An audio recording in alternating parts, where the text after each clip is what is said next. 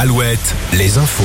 Avec Corentin Mathias, bonjour. Bonjour Arnaud, bonjour à tous. Une quatrième nuit de tension après la mort de Naël mardi à Nanterre.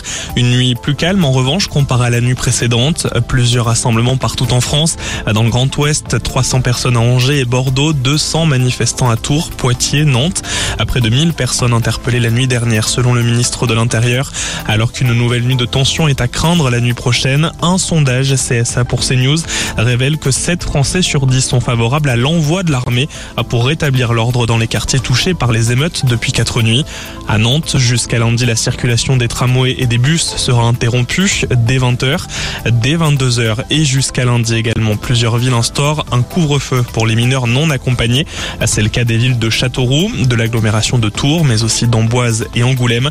Les obsèques de Naël ont lieu dans la journée à Nanterre. Dans la Vienne, les parents de l'enfant de 4 ans retrouvés mort la semaine dernière au domicile familial à Poitiers, mise en examen.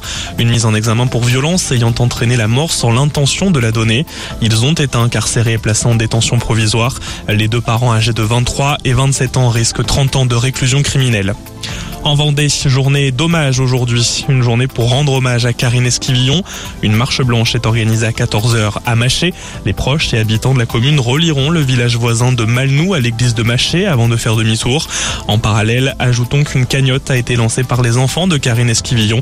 Elle doit financer les obsèques de la mère euh, et aider les plus jeunes enfants pour leur avenir. Ce samedi, départ euh, du Tour de France. La 110e grande boucle s'élancera un peu avant 13h, tout à l'heure de Bilbao, au Pays Basque espagnol.